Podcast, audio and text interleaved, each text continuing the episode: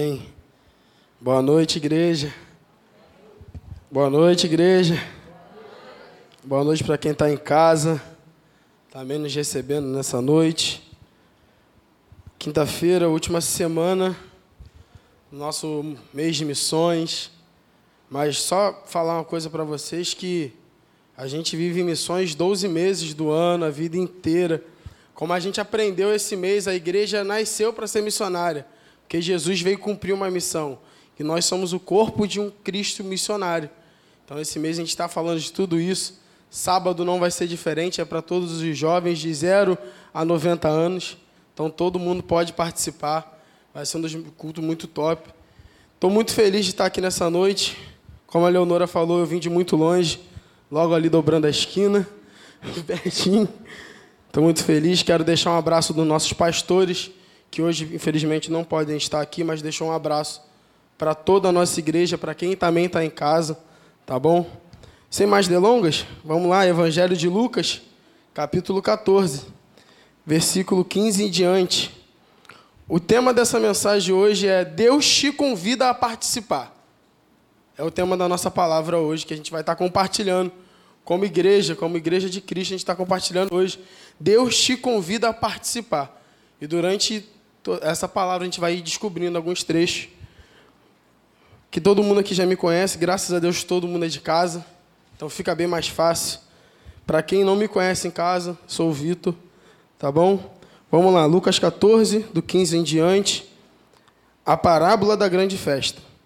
E um dos que estavam à mesa ouvindo isso de Jesus, e ouvindo isso, disse para Jesus: Feliz é os que irão sentar-se à mesa do reino de Deus. Então Jesus lhe disse: Certo homem convidou muita gente para a festa que ia dar. Quando chegou a hora, mandou, sentar, mandou seu empregado dizer aos convidados: Venha, que já está tudo pronto.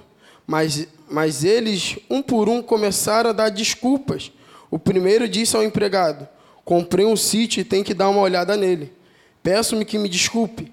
O outro disse: Comprei cinco juntas de boi. Preciso ver se trabalham bem. Peço que me desculpem. E outro disse: Acabei de casar e por isso não posso ir.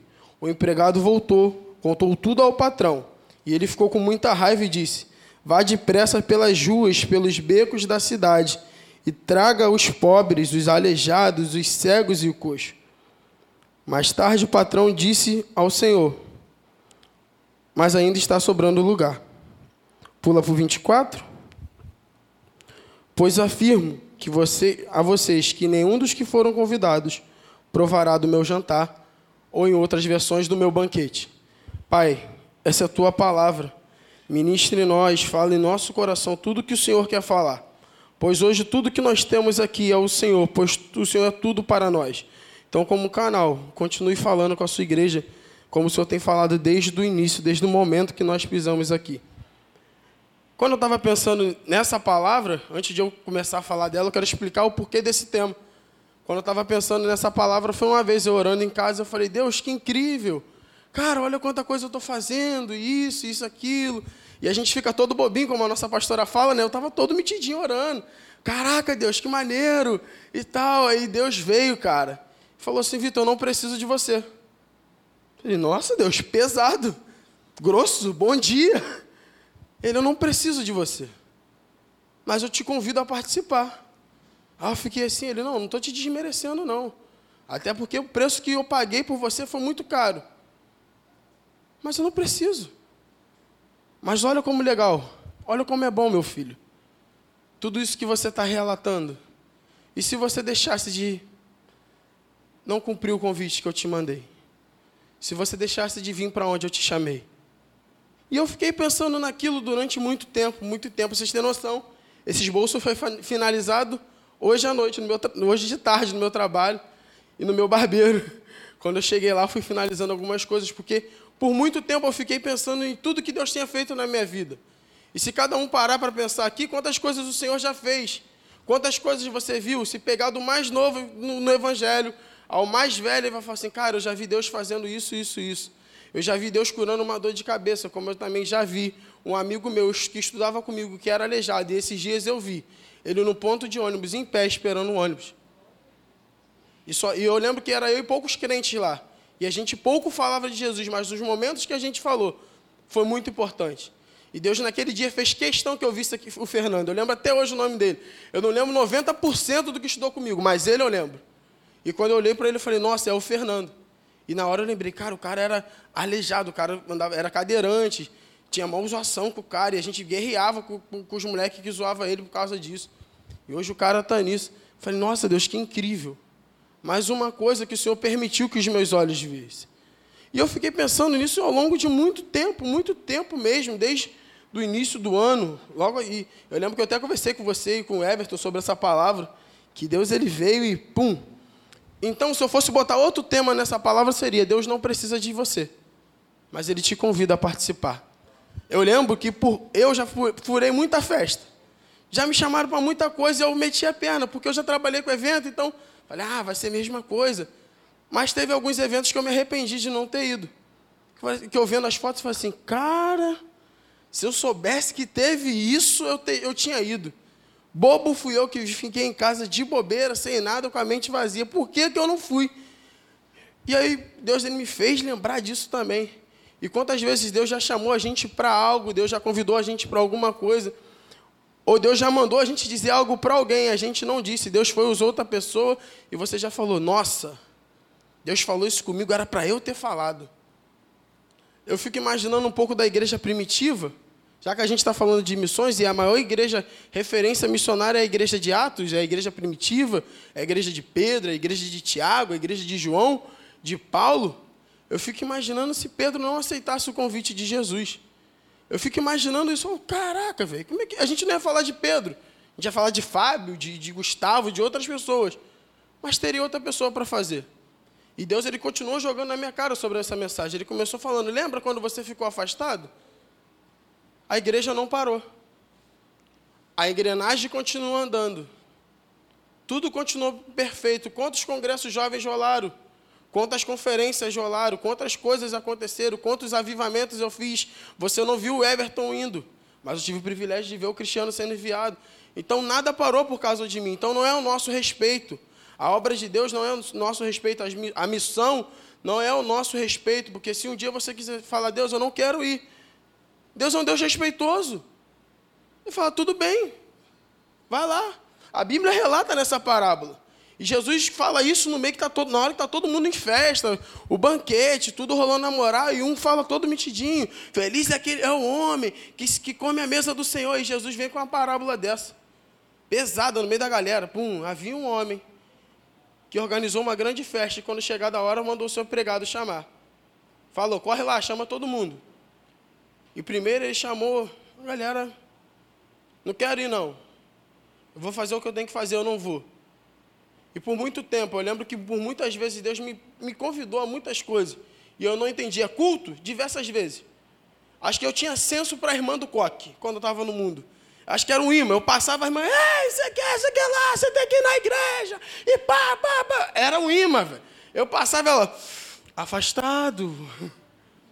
E era o convite do Senhor. Eu achava, pô, essa irmã está me convidando. Não, era o Senhor me chamando.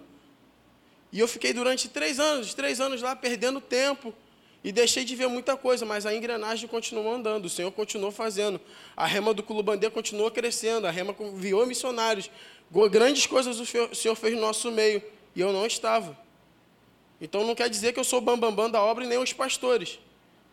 Porque os pastores, se eu não me engano, têm 21 anos de rema, a rema tem 25, ou seja, durante quatro anos, a, rema, a engrenagem da rema em si continuou andando.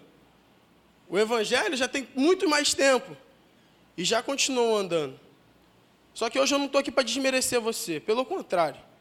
Eu estou aqui para te lembrar do privilégio que é servir ao Senhor, do que privilégio que é aceitar um convite. Se você parar dois segundos, como eu fiz, para pensar nas festas que eu deixei de ir, que eram tão, foram, foram tão boas. Exemplo, casamento de Ariel e Jonathan. Eu não fui. Todo mundo fala até hoje, né?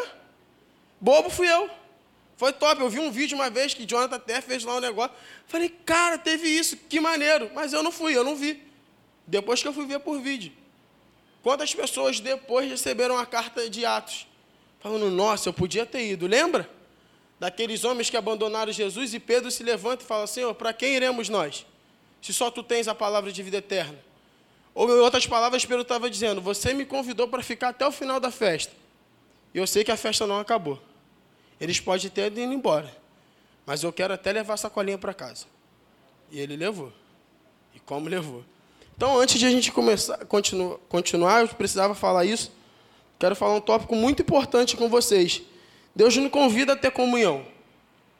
Deus nos convida a ter uma vida de comunhão, de relacionamento. Você sempre vai ver alguém aqui dessa igreja ou de outra igreja pregando sobre isso. Tenha relacionamento, tenha comunhão, porque é o primeiro convite que o Senhor faz. Se o meu povo, que se chama pelo meu nome. E aí tem esse versículo, mas se houver comunhão. A própria palavra diz em Provérbios diversas vezes: Filho meu, não se afaste dos meus caminhos. Em outras palavras, não deixe de ter comunhão comigo. Quando você deixa de ter comunhão comigo, você se afasta dos meus caminhos. E eu logo lembrei, quando Deus falou comigo, de, de Êxodo, quando o Senhor chama Moisés, Arão e mais 70 líderes para subir o monte. Sendo que uma galera, o Senhor falou: vocês vão até aqui e ficam aí. Moisés, você vai um pouco mais além. Foi um convite que fez. Moisés tinha o direito de dizer: Eu não, Deus. Vou continuar caminhando para a terra prometida. Esse monte está no meio da terra, mas eu não quero subir o monte. A terra é para lá. Para que eu vou subir o monte? É dias subindo o monte, é dias que eu vou passar lá orando, mas o primeiro pilar do convite de Deus, o primeiro ponto que Deus convida a gente, é para ter relacionamento, é para ter comunhão. E eu vou falar muito sério: sem comunhão não tem como fazer missões. Não tem como. Porque quem está no mundo, para quem a gente está indo anunciar o Evangelho, ele está tão. Ele tem tanta comunhão com o mundo, ele está tão ligado com o mundo, que qualquer coisa que a gente vai dizer sem estar cheio de Deus não adianta. Então, o primeiro ponto do convite de Deus é: Deus nos convida à comunhão, à intimidade. Entre teu quarto que está em secreto e fale com teu pai. Suba ao monte sem medo. A gente canta tanto, então me tira o medo que me faz dizer Moisés: suba ao monte em meu lugar. Mas é uma coisa que eu tenho repetido diversas vezes na nossa igreja: a gente não pode cantar por cantar.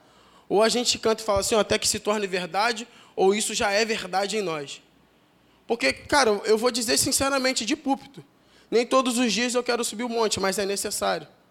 A própria, essa passagem Êxodo 24, depois vocês estudam em casa, depois vocês lerem em casa, vai dizer que Moisés ficou por dias lá.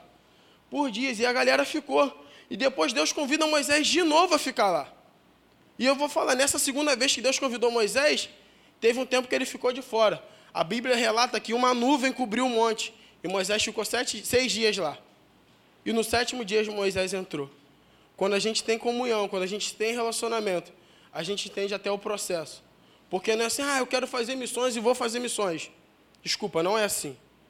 Não é, eu posso falar por experiência própria. A nossa igreja, diversas vezes, os antigos vão lembrar, a gente fez evangelismo. Mas antes do primeiro evangelismo da nossa igreja, a gente ficou por muito tempo orando. Antes de pegar e fazer o primeiro culto relâmpago no final do capote, eu, Laís e Riquinho, a gente orava direto. E aí a galera vinha, pô, tô sabendo que você vai fazer o culto. Sim, quer participar da oração? E a gente ficou orando por meses. Até que o pastor falou, vamos lá, vamos fazer hoje. Mas o primeiro convite para a gente foi a oração. A primeira coisa que Deus chamou a gente foi, vamos orar. E a gente começou a orar para saber o que ia ser feito, quem ia pregar, tudo isso. Tudo isso foi o Senhor que direcionou. O segundo tópico é uma vida de adoração. Bota, por favor, Samuel, Salmos 95, 6. Ou 95, 1, não me engano. Bota do 6 que a gente vai vendo se é 1. Eu posso ser anotado errado aqui, que era muita coisa. Pode ser esse aqui. Venham e fiquem de joelhos e adorem ao Senhor. Vamos nos ajoelhar diante do nosso Deus. O venha é um convite. Venha. Vem cá. Venha, vamos lá em casa. Vamos fazer isso. É eu te convidando para alguma coisa. Vamos adorar. Então, depois da comunhão, a gente cria em nós o desejo de adorar a gente tira por Davi. Davi, antes de adorar, ele tinha comunhão, tinha o um momento dele, e no meio da adoração saía tudo isso. Então, antes, depois da, da comunhão, qual vem o desejo? Agora eu vou adorar. Uma coisa eu vou pedir, deixa eu ficar neste lugar todos os dias. A gente repete muito isso aqui, mas é muito verdade essa música. Primeiro a gente conhece e depois não quer parar de conhecer. A gente não quer. Quer ver um exemplo? Criança, quando está na escola, no primeiro dia ela briga. Não quero ir, não vou, quero minha mãe, eu quero meu pai. Depois que conhece os amigos da escola, a tia, os brinquedos que tem, a criança não quer deixar de ir. A criança sente até falta. E é verdade. Porque a gente começa a conhecer como funciona aquilo tudo, a gente começa a descobrir. A tia bota ela para fazer um desenho diferente. É o mesmo rabisco, mas o desenho é diferente. Ela vai pintar de diversas cores, vai sair da linha, mas o desenho é diferente. Mas ela começa a descobrir. Hoje eu pintei uma tartaruga. Hoje eu pintei um elefante. Hoje eu pintei uma girafa. Ela vai conhecendo e o desejo dela é: que bicho que eu vou pintar amanhã? Papai, mamãe, hoje eu pintei isso. E é a mesma coisa com Deus. Quanto mais a gente conhece, a gente vai criando músicas em nós, gerando músicas em nós. Acho que, acho que 90% ou 100% aqui já foi para o secreto orar. Do nada começou a cantar algumas coisas ou repetir algumas músicas e vai, e vai. Quando você estava. É o nosso natural e isso tem que ser um dos pilares do crente. Porque Deus precisa da gente. Deus precisa da gente? Não. Porque nós precisamos de Deus. Deus não precisa da gente. Mas nós precisamos viver uma vida assim. Porque aí se tornamos valiosos. Aí, automaticamente, se torna a reação de Deus. Quando a gente começa a orar e cantar, os ouvidos do Senhor se inclinam para a gente. Lembra de Paulo e Silas? De verdade, Deus não precisava deles para destruir a prisão, por causa de um carcereiro. Deus, era uma, Deus podia chegar lá e eles, vem filhão, sou Jesus, acabou, cheguei aqui. Mas não. Deus permitiu que eles passassem por isso. E, e, o legal disso tudo é que essa passagem, quem não quis ir, os que estavam perfeitos, os que estavam certinhos, que não quis ir, não quer não, tá bom. Vai lá e chama os pobres, os aleijados, os doentes, os que estão ferrados, que estão estrupiados, que, que vai ser difícil de chegar aqui, que com um cara aleijado chegar no lugar é bem mais difícil. E às vezes que seja na dor, o convite de Deus é uma mesa no banquete. Por mais que seja com dor, Senhor, eu não tenho nada, eu não tenho o que te oferecer, mas sou eu que estou te chamando para uma vida no banquete. Então vem. E sabe o que é o legal dessa passagem? É que ainda tem lugar. Por mais que ainda chamou muita gente, porque deveria ter muita gente.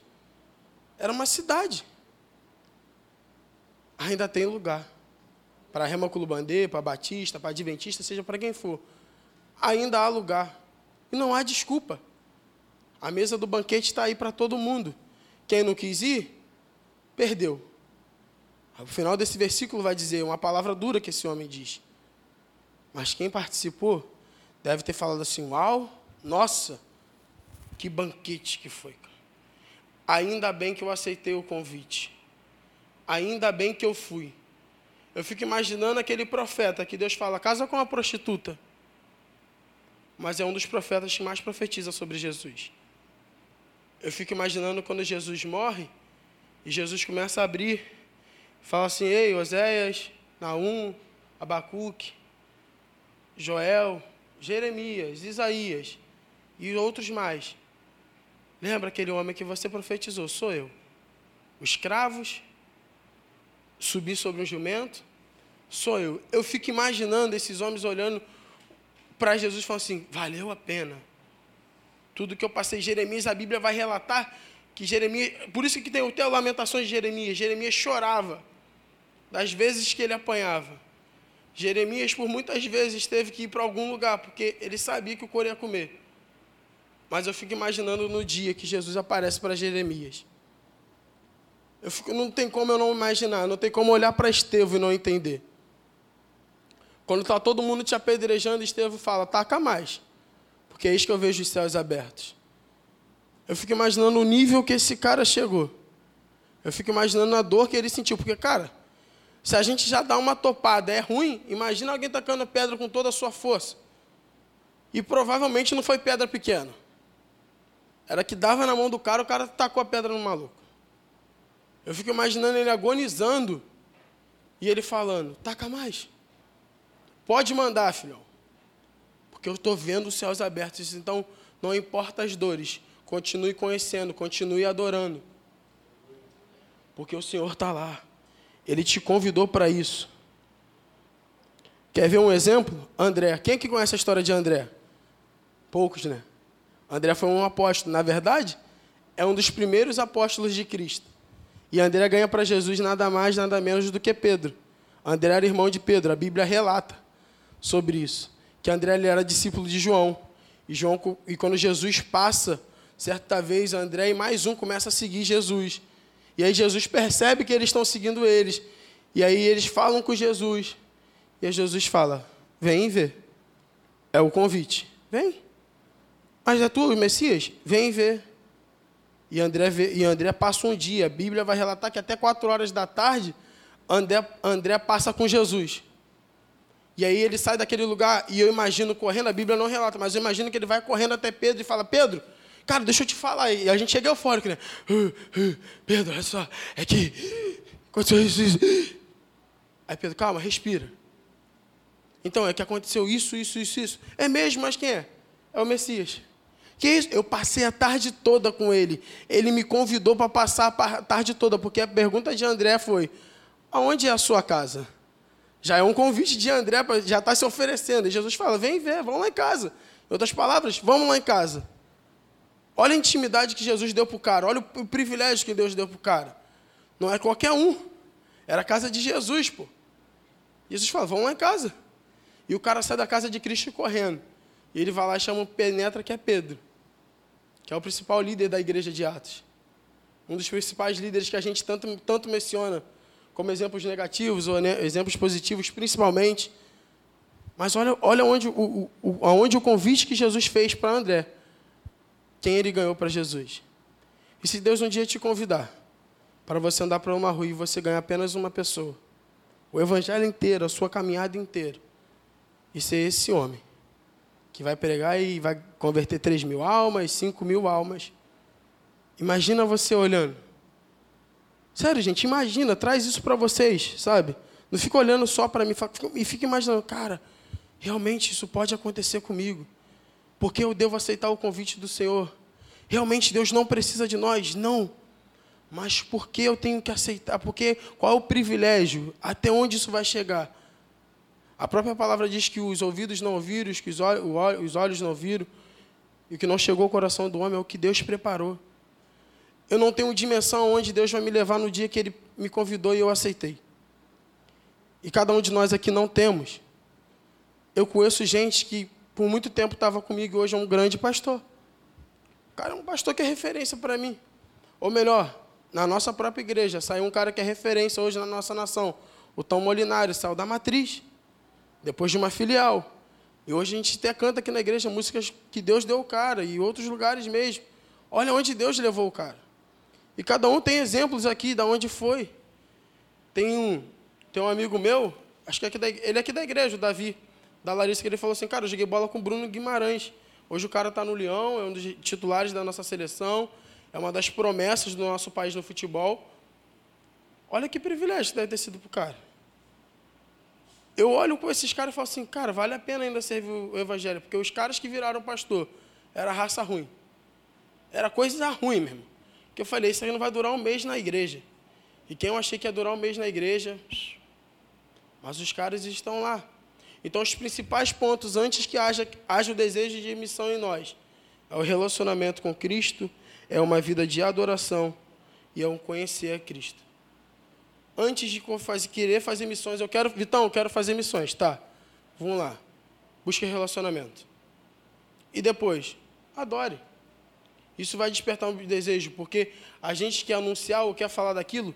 Olha como o André foi, deve ter ido a Pedro. Lê a passagem depois, João 1, de 35 e diante. Depois você lê essa passagem, eu fico imaginando André chegando a Pedro com muita alegria. Cara, aconteceu isso, isso, isso, isso, isso. Pedro, você não tem noção, é Cristo, é o Messias, é o Mestre, aquele que os profetas um dia profetizaram no Velho Testamento e está se cumprindo agora. Eu tive encontro com ele, eu fui na casa dele, vamos lá, cara. Mas porque ele teve um dia de, um dia de relacionamento, um dia de imersão, imersão com Cristo. E nesse dia de tudo que aconteceu, Pedro foi. E quando Pedro chega lá, Jesus logo de cara muda o nome dele. E agora você é Pedro. Acabou. Olha só que lindo, cara. A gente precisa entender. Então, antes de haver esse desejo de nós, porque o desejo de missões está dentro de nós, está enceado em nós. É, a gente nasce querendo fazer missões de alguma forma. Quem aqui já nunca falou, não, Deus, eu quero fazer uma faculdade porque eu quero pregar na sala. Não, Deus, eu quero. Tipo, eu no meu trabalho. falei, Deus, já que eu estou na rua, Eu não quero só fazer isso, eu quero pregar na rua. Porque está na gente. Deus, eu faço seminário porque eu quero pregar mais a tua palavra, aprender mais da sua palavra para que vidas se convertam. Está na gente, Deus, nessa tal área que eu trabalho, nessa, ou, ou no meu casamento, seja onde for. Eu faço porque eu quero que o evangelho seja anunciado. Eu conheço um relato de gente que no dia do casamento teve pai que se converteu. No dia de alguma coisa, no dia da dor, teve gente que se converteu, teve gente que, entregou a vida para Cristo. Mas também tem as dores. Jó passou por um deserto gigante. Passou por uma dor horrível. Não vou mentir para vocês. Já teve dias que eu fiz evangelismo com Laís e com o Riquinho. Cara, que a gente estava destruído por dentro, mas a causa ainda era muito maior. Esses dias eu estava lembrando de que Everton pregou aqui no ano passado. Ele falou: talvez eu não veja minha irmã grávida, talvez eu não veja minha sobrinha nascer, talvez eu não veja meus pais ficar de cabelo branco. O cara volta, a irmã dele engravida, a sobrinha dele nasce essa, missão, essa semana, e é por isso que hoje ele não está aqui. Mas porque Deus preparou o dia para que ele visse aquilo dali. Porque ano passado, quando ele saiu daqui, ele falou isso. Ele, se eu não me engano, foi até ele que pregou no culto de envio. E ele falou isso, me marcou. E esses dias eu estava lembrando, falei, cara, a gente chegou a última semana de missões. E, cara, Everton, a sobrinha de Everton nasceu justamente próximo da última semana. Antes de a gente enviar o Everton de volta para Coritiba.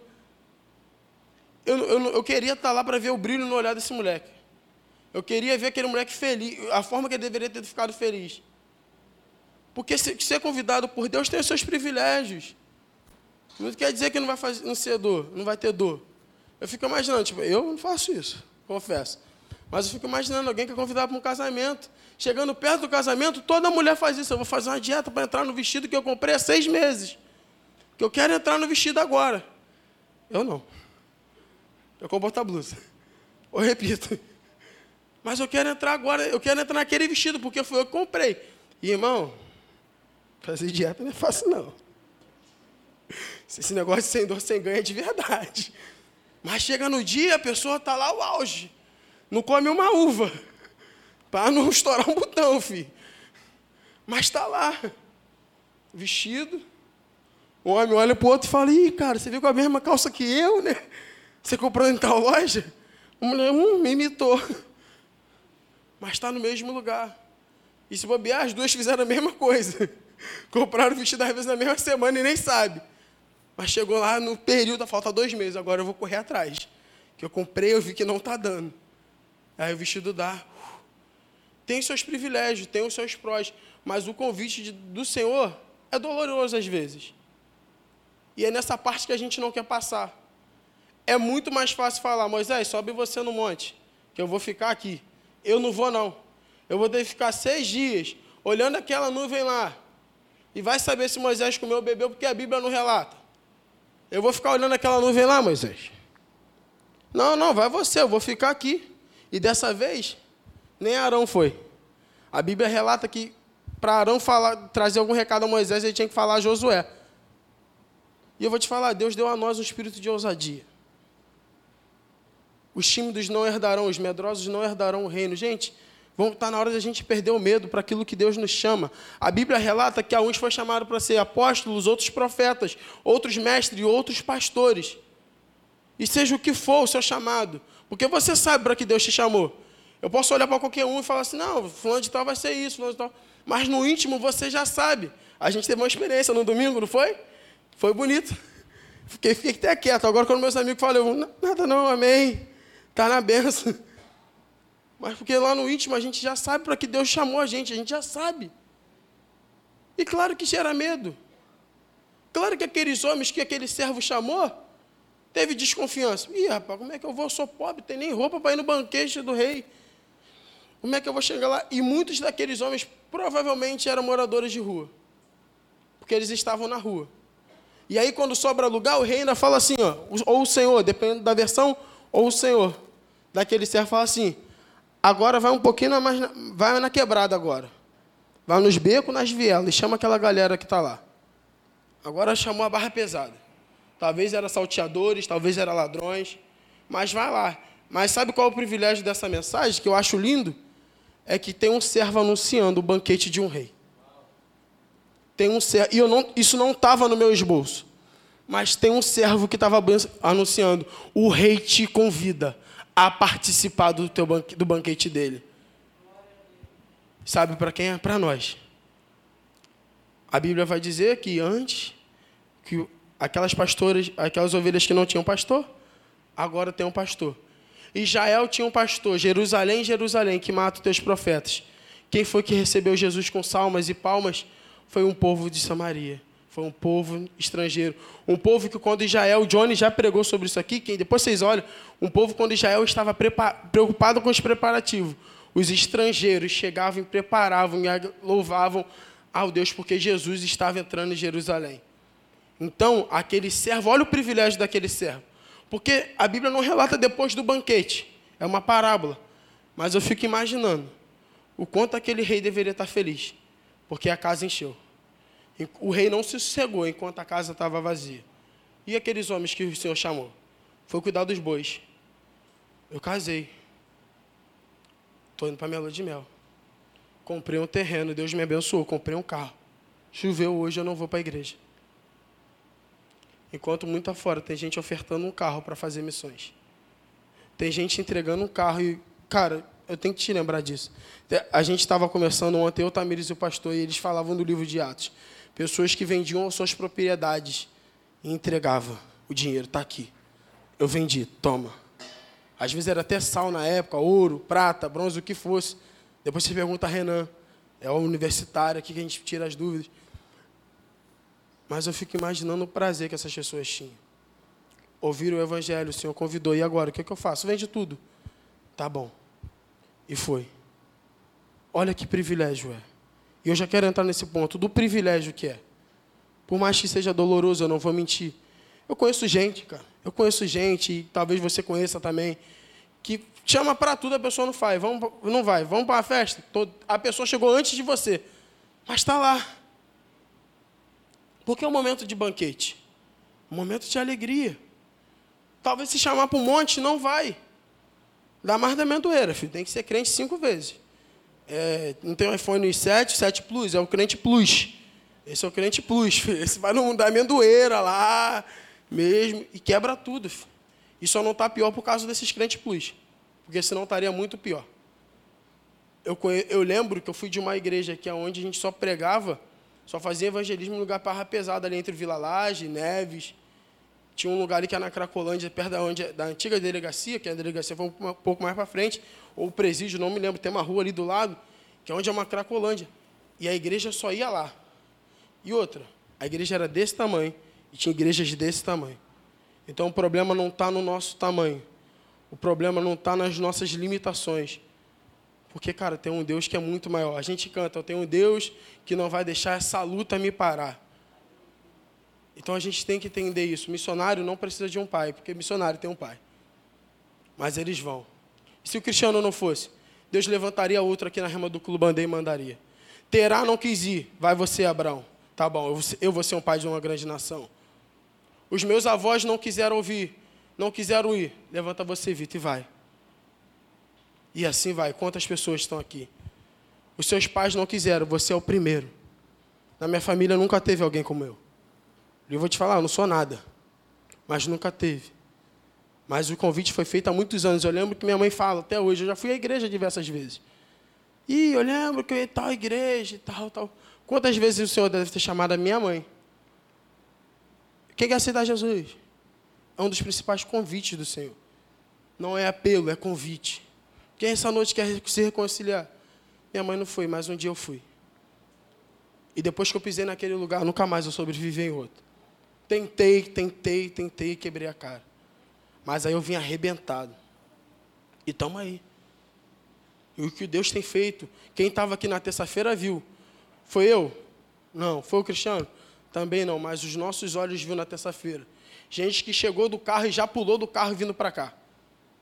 E a glória de Deus encheu esse lugar. Tem gente que, tem, que Deus tem chamado há muito tempo. Mas é muito tempo mesmo. E você tem visto pessoas fazendo, você tem visto Deus levantando pessoas, até cômodo para você, mas dentro de você fala assim: hum, era para ser eu. Tem uma história que contam do trazendo a arca, que um dia Deus deu essa músicas em cima desses versículos que a gente canta hoje, está trazendo a arca. Mas primeiro é um homem. E esse homem falou assim: Senhor, primeiro deixa eu recuperar o dinheiro com o meu CD que eu gastei, e depois a gente vai nessa. Anos depois se passa, aqui no Rio de Janeiro, começa o ministério trazendo a arca. E esse homem relata a um pastor que é referência hoje fala assim: era para ter sido eu. Eu lembro que por muitas vezes, quando eu estava afastado tinha congressos jovens aqui na nossa igreja, ou qualquer outro evento, eu falava, era para eu estar tá lá. Eu sei que Deus me chamou. Eu sei que o Senhor foi, Vitor, vamos lá. E eu não fui. Aí quando tive a oportunidade, no ano, acho que foi ano passado, o último, eu lembro quando eu vi o anúncio, falei, esse guarda meu lugar e que esse ano eu vou. Porque Deus já tinha falado comigo. Deus fez, me deu a oportunidade de ver. E se hoje eu estou aqui foi porque um dia eu aceitei o convite. Se você chegou aqui, é porque você aceitou o convite. Desculpa te falar, não é porque seu pai ou sua mãe é crente. É porque um dia você ouviu a voz do Senhor. E a voz do Senhor falou com você. E agora deixa eu te dizer, nós somos servos, certo? Agora anuncie aos pobres, aos aleijados, aos coxos, que há um grande banquete. O rei te chama para um grande banquete. E se esse servo não for? Servo bom e fiel, vai você. Mas o meu pai e minha mãe não foi. Meu pai e minha mãe já falaram, esquece esse negócio de missões. Mas é em você que Deus quer começar. Eu conheço o caso, o Mateus, eu até mostrei o áudio para você, não foi, Jonathan? O pai dele é missionário. O pai dele, os pastores já relataram aqui, ele prega em alguns países onde ele só tem sete minutos para pregar. E os caras falam para ele assim: se você tomar um tiro de fuzil, continua. Começou no pai dele, hoje o Mateus já foi até a África. Então não é o nosso respeito, Deus não precisa de nós. Porque talvez Deus já até chamou os avós dele antes. Como eu falei, Deus chamou minha família muito antes de mim. Deus falou para Terá, vai Terá. Eu não vou, vai você, Abraão. E olha o que aconteceu na vida de Abraão. Pode contar? Não dá para contar a areia do mar. Também não dá para contar as estrelas do céu. Então, Abraão, assim será a tua descendência, porque você recebeu o convite que eu te dei. Volto a dizer, o casamento de Arielle. Eu me arrependo até hoje de Arielle e John. Porque eu perdi aquela parte. Essa parte que foi tão legal, foi a parte que me marcou. Isso me gerou uma raivinha, cara. Isso tem que gerar raiva em nós. Quando você vê um gordinho aqui maluco fazendo isso, sendo que Deus também chamou vocês para fazer. Hoje era o meu dia, amanhã é o de vocês. Vai chegar um dia que o pastor vai ter que falar assim: gente, tem tanta gente boa aqui, que faz o seguinte: eu quero um culto aqui, um na rua, com outra pessoa pregando, porque não tem como. Pastor, tem como você pregar na minha igreja hoje? Não tem como. Vou mandar alguém da minha igreja. Quem? Quem for, filho? Só vai chegar e falando que foi o pastor Luiz que enviou. Porque o Senhor faz isso. Deixa eu dizer uma coisa. O pessoal de Atos, quem, quem participou da história de Atos? Pedro, Tiago, João, Paulo, Felipe, outros mais. Eles não leram Atos. Eles viveram Atos. E eu até falei isso com vocês. A gente conversa muito, eu, Everton Cristiano. Eu quero chegar daqui a 10 anos, e se, for, se eu for escrever um livro, o livro que eu quero escrever é o Atos da minha geração. É com vocês. É com quem está em casa. Porque a partir de hoje, Deus, por mais que Ele não precise de mim, mas Ele me convidou, convidou a vocês, e é através da história de vocês que eu quero relatar isso. É chegar daqui a 10 anos e falar: Deus levantou um grupo de adolescentes. E esses adolescentes começaram a incendiar a escola. Deus levantou um grupo de jovens, e esses jovens incendiaram a faculdade. Revolucionaram o trabalho. Deixa eu dizer uma coisa, no meu trabalho, e às vezes eu tenho que entender por que Deus me colocou lá. Tudo acontece, mas depois que eu entrei lá, tudo mudou. Não é mais. Eu já vi gente entrando e saindo na mesma semana. Eu já vi gente que fez entrevista, 20 pessoas e não ficaram. E eu fiquei. Eu já vi meu patrão falando, Vitão, vamos encerrar a parceria aqui. Não, não, fica aí. Porque alguém falou que com você aqui é diferente. Fui eu? Não sou eu, é o que está em mim. E aquilo lá vai ser revolucionado. Aquilo, o seu trabalho tem que ser revolucionado. Eu conheço pessoas que revolucionaram o trabalho. Tem uma pessoa que ela sempre fala que o trabalho, se tudo o patrão dela só está de pé e só é abençoado assim, por causa dela e da esposa desse patrão. E eu creio nisso, porque nós estamos lá. Aqueles pobres e aqueles aleijados só foram abençoados porque aquele servo foi lá. E se aquele servo não fosse, outro servo iria. E aquele ia falar: hum, mas é o que Deus nos convida. Cada um aqui sabe do seu chamado, cada um sabe aquilo para que Deus chamou. Tem gente que Deus chamou aqui para intercessão, cara. E eu vou te falar, quando essa pessoa ora, ouço cadeias quebrando, é por causa da oração dessa pessoa, pelo, da forma que o Espírito age. Tem gente aqui que Deus chamou para a palavra, mas se retrai. Mas quando essa pessoa abre a boca, tem gente aqui que Deus já desenvolveu de tanta forma. Para vocês terem noção, eu sou uma delas. No início da Rama Clubandef, prova, filho. Não conseguia ler um versículo. Acha que é fácil estar aqui? Mas o Deus que me convidou e um dia eu aceitei o convite me faz ser mais fácil. É doloroso. É doído. Porque tem, eu já me corrigi várias vezes. Eu já tinha que falar, Senhor, me perdoa. Mas depois de pessoas chegarem para mim e falar assim, Vitão, não para não, mano. Eu te enxergo, tu é referência, eu vejo as suas fotos. Teve uma pessoa que mandou mensagem para mim uma vez e falou assim, cara, por que você falou de mandar aquelas mensagens lá no transmissão lá? Por que você parou de mandar as transmissões? Era tão bom para mim. Às vezes seja um pequeno gesto que André fez, que ganhou Pedro para Jesus. E a gente às vezes nem lembra. Ou seja, um grande gesto quando Pedro se levanta e cinco mil são convertidos. É o convite de Deus. Eu sempre vou falar da história de Billy Graham. Billy Graham se converte na casa de um homem, nas marcas de joelho daquele homem. E todas as vezes que aquele homem pregou, ninguém se converteu. Mas depois de morto, aquele homem ganha Billy Graham para Jesus. E Billy Graham, do século 20 até o 21, foi o maior evangelista de todos os tempos. Foi um homem que Deus usou para encher estádio. E você via pessoas chegando e largando cadeiras de roda. Você via as pessoas chegando cegas e saindo enxergando. Isso pode acontecer conosco. Isaías 61 vai dizer que o Espírito do Senhor me ungiu para pregar a libertação. O Espírito de Deus já nos ungiu. Desde o ventre da nossa mãe, ele já nos ungiu. Seja para o que for, para anunciar, para pregar, para ensinar, seja qual área que for. A gente fala de missões, mas vamos abrir. Seja a área que for no Evangelho. Seja nas sete áreas de influência que for. E se Deus te fizer muito rico para que você pregue para os mais ricos dos mais ricos? Que seja. Ananias a gente pouco fala, mas foi ele que falou: Paulo, volte a ver. E Paulo se tornou a referência. A gente fala de tantos homens de Deus que foram grandes referências, mas homens como Ananias e André, a gente tem que dar importância a eles. Então não se sinta menor porque às vezes você só varre a igreja. Não se sinta menor porque às vezes você só toca um instrumento e não canta. Ou não se sinta menor porque você às vezes só intercede por nós. Não se sinta menor se você às vezes só manobra o carro. Não se sinta menor. Porque se Deus te convidou para fazer uma pequena coisa, é porque através dessa pequena coisa Deus levanta um grande. Mas começou em você. Talvez daqui a alguns anos eu vou olhar para os meus irmãos e eles vão fazer coisas muito maiores do que eu. O meu sobrinho vai fazer coisas muito maiores do que eu.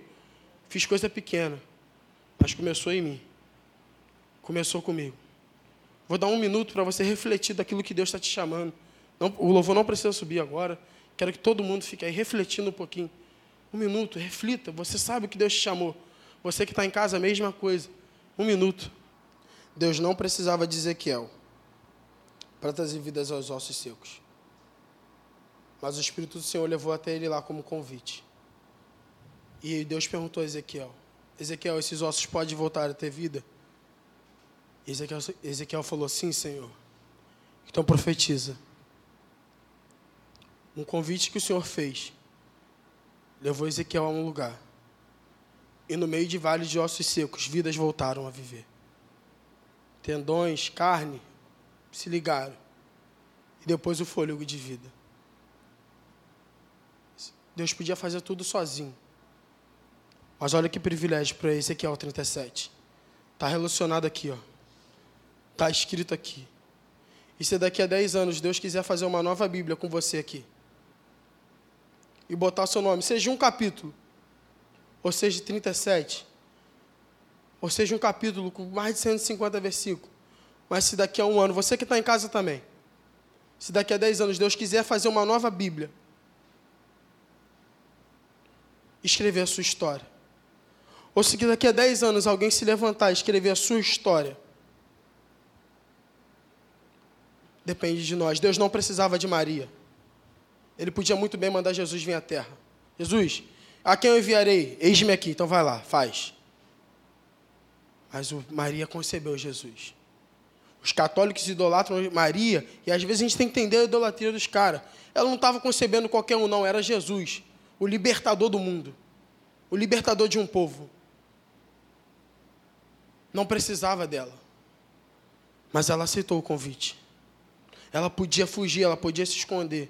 Senhor, eu sou gago, mas o grande eu sou te enviou Moisés. Vai lá e faz. E até hoje os judeus falam de Moisés com orgulho. Elias chega para Eliseu e joga a capa. O cara se despede de tudo.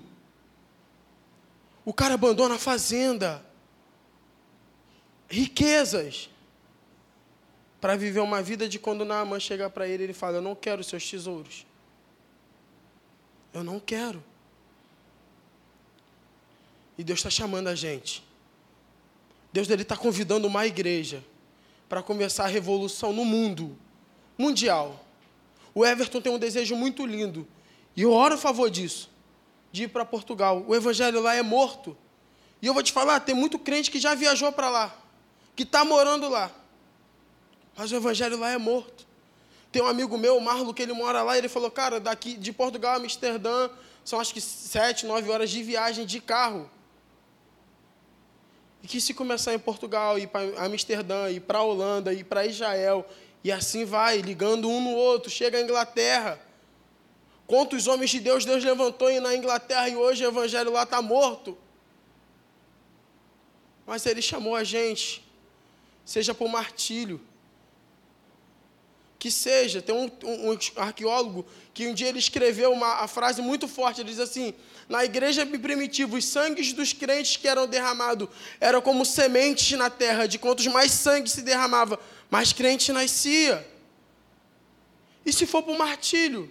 O Everton pregou isso da última vez, que o pai, um pai relata, um pai egípcio relata de um filho que o Estado Islâmico falou. Que o Estado Islâmico prendeu. E o repórter falou para ele: Você não tem medo que seu filho morra se ele não negar Jesus? Ele disse: Não. Na minha família teve um mártir. E se Deus chamou você para ser um mártir, João viveu a vida inteira, todos os seus amigos tinham morrido, todas a sua, o seu irmão tinha morrido. Ele foi queimado vivo. Não morreu. Mas foi um homem que escreveu a carta de Apocalipse. E hoje a gente tem até medo de falar de Apocalipse. Mas olha onde ele, o cara está, ele está aqui. Ele está aqui. A gente já aprendeu, Rafael já falou disso, e outras pessoas de escola dominical. Testemunhas no grego é mártires. Grande nuvem de testemunhas? Mártires. Rafael falou essa semana. Pastor Rafael falou essa semana. Imagina Estevão olhando para a gente. Então começa a ter essa autociência de que Deus te chamou.